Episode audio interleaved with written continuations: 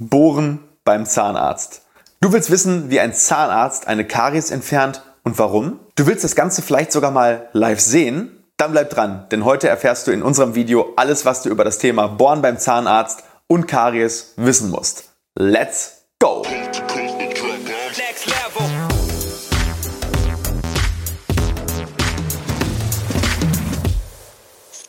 Hallo liebe Community, mein Name ist Dr. Stefan Helker und ich heiße euch herzlich willkommen bei der Audioversion unseres erfolgreichen YouTube-Formates Implatalk. Sollten dir die visuellen Einblendungen an der einen oder anderen Stelle fehlen, komm gerne nochmal auf unseren YouTube-Kanal und schau dir das passende Video an. Und jetzt viel Spaß mit dem Podcast. Was glaubst du, ist die häufigste Behandlung beim Zahnarzt? Genau, es ist das Entfernen von Karies und dann natürlich auch die dementsprechende Füllung. Und ja, was geht damit einher?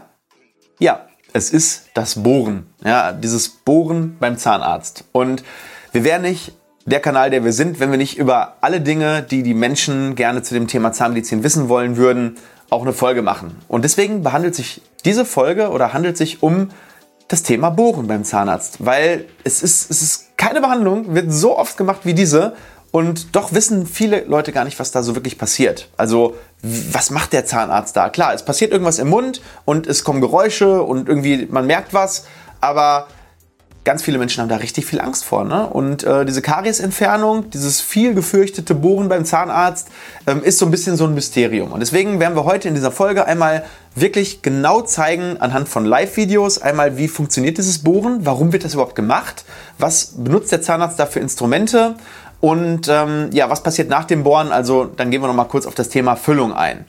Und ähm, ja, im Prinzip ist es nichts anderes, dieses Bohren ist als die, die, Entfernung der Karies. Das heißt, der Zahnarzt macht dieses Bohren natürlich nicht, um dich zu ärgern, sondern er möchte, dass die Karies entfernt wird. Und ähm, wir gehen da jetzt einmal von, von A bis Z, von sozusagen einem kariösen Zahn, der eine Karies hat, bis hin zum gefüllten Zahn, einmal von A bis Z durch. Also lasst uns da mal ein bisschen tiefer bohren. ähm, ist mir genauso unangenehm wie euch, aber ähm, könntest du einmal da, da unten, ich, ich, ich komme da selber nicht dran. Dieser Daumen, dieser, ja, ja, ja, genau, dieser, dieser Daumen.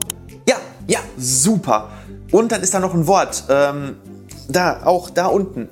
Abonnieren, abonnieren. Und die Glocke. Ja, Super, ganz, ganz vielen Dank. Ich werde dich auch nicht enttäuschen und jetzt geht es auch direkt weiter mit dem Video. Für ein besseres Verständnis erstmal kurz, was ist eine Karies überhaupt? Weil ich glaube, das Verständnis dafür hilft dir natürlich dann auch zu verstehen, warum überhaupt die Karies entfernt werden muss. Ähm, wir haben natürlich auch nochmal ein eigenes Dental-Quickie zum Thema, ähm, was ist Karies überhaupt? Das verlinke ich dir oben im i. Aber mal so kurz in 30 Sekunden. Also eine Karies ist im Endeffekt eine sogenannte Demineralisation der Zahnsubstanz. Das heißt, die Kariessäuren, die lösen Mineralien aus dem Kristallgitter des Zahnschmelzes und wenn das eine ganze Zeit lang immer wieder passiert, immer weiter gemacht wird, dann bricht irgendwann die Oberfläche des Zahnes ein und dann entsteht ein Loch. So, und dieses Loch muss natürlich dann irgendwann therapiert werden. Das heißt, wenn man da sehr, sehr lange wartet, dann vergrößert sich das Loch immer weiter, immer weiter, immer weiter und irgendwann erreicht dieses Loch oder sprich die Bakterien, die in dem Loch natürlich sitzen, den Nerv.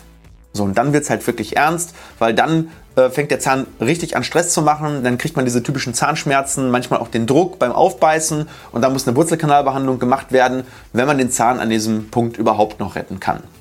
So, und jetzt schauen wir uns mal das Ganze in der Realität an.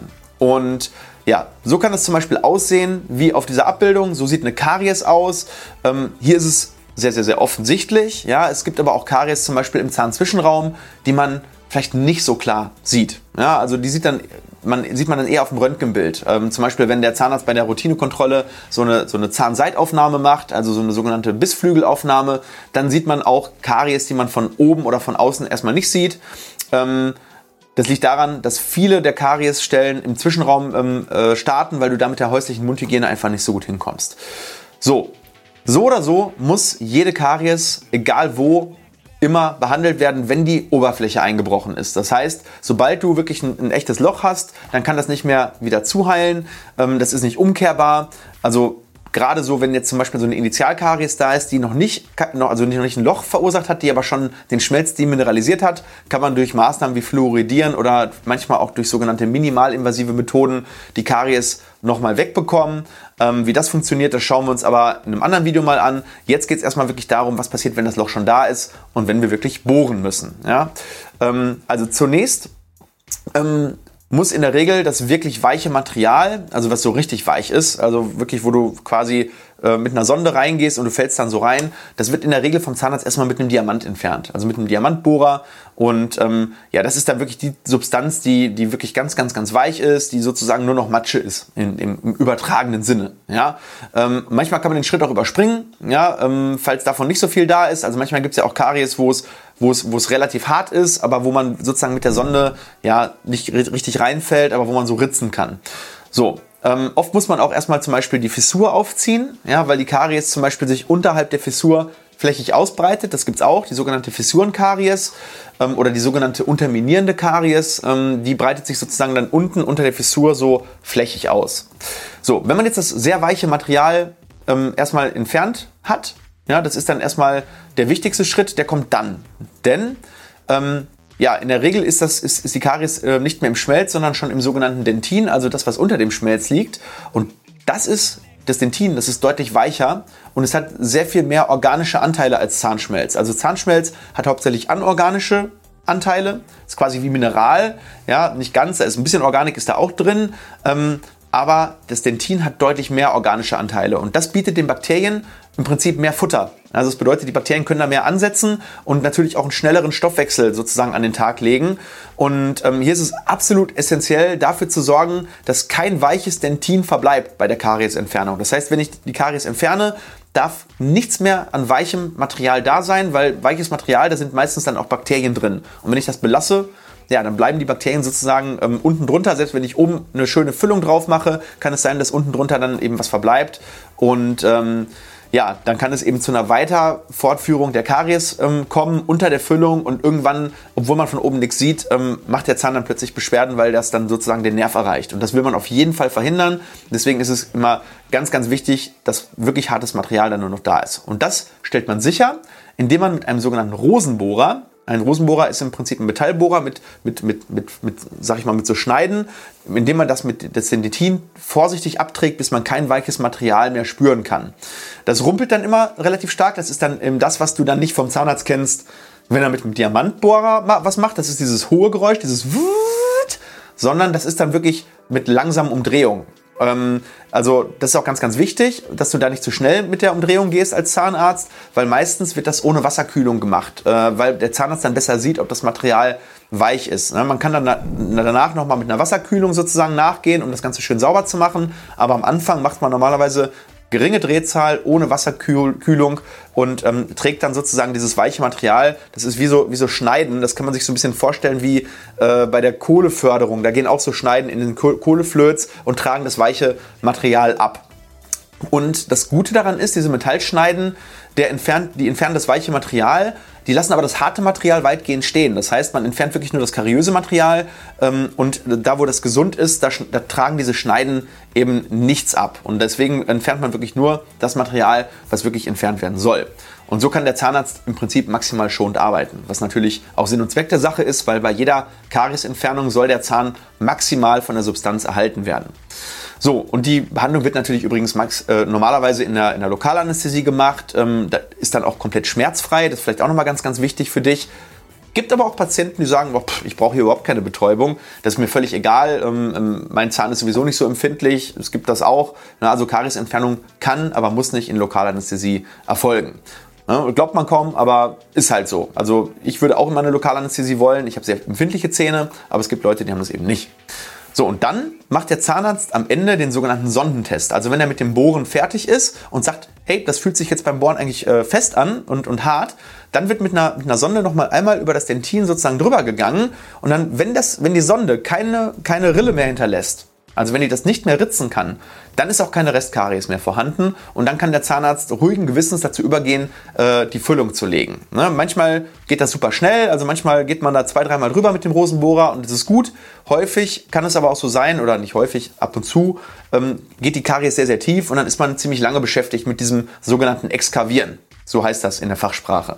So, und es kann natürlich, wenn die Karies sowieso schon super tief ist, irgendwann natürlich zu einer Verbindung zum Nerv kommen. Dann hat man da sozusagen so eine, so das, dann ist das die Pulpa, Pulpa heißt Nerv, liegt dann sozusagen frei. Dann hat man da so eine kleine, eine kleine Verbindung und dann hat man im Endeffekt zwei Möglichkeiten. Wenn diese Verbindung sehr groß ist, da muss eine Wurzelkanalbehandlung angefangen werden. Wenn aber nur so ein ganz kleiner Punkt eröffnet ist, ne, man sagt dazu dann auch eine sogenannte P, also eine Pulpa-Eröffnung, ähm, dann kann man versuchen, den Nerv, wenn weitgehend die Karies entfernt ist, nochmal mit einem Medikament abzudecken, sodass sich da eventuell neues Dentin bildet und der Zahn vital gehalten werden kann. Das ist immer so das Ziel des Zahnarztes. Ähm, das muss der Zahnarzt nach seiner eigenen Erfahrung natürlich entscheiden, weil es ist einem natürlich auch nicht geholfen, wenn man das versucht und in 99 Prozent der Fälle macht der Zahn danach Beschwerden und man muss sowieso eine Wurzelkanalbehandlung machen. Ähm, man macht das natürlich nur, wenn man eine substanzielle Chance hat, dass der Zahn dann auch wirklich erhalten werden kann in seiner Vitalität.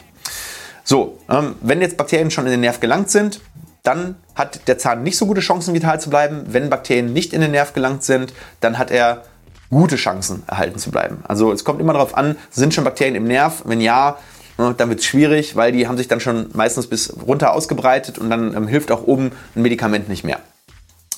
So, wenn jetzt die gesamte Karies entfernt wurde, dann kann der Zahn für die Füllung präpariert werden.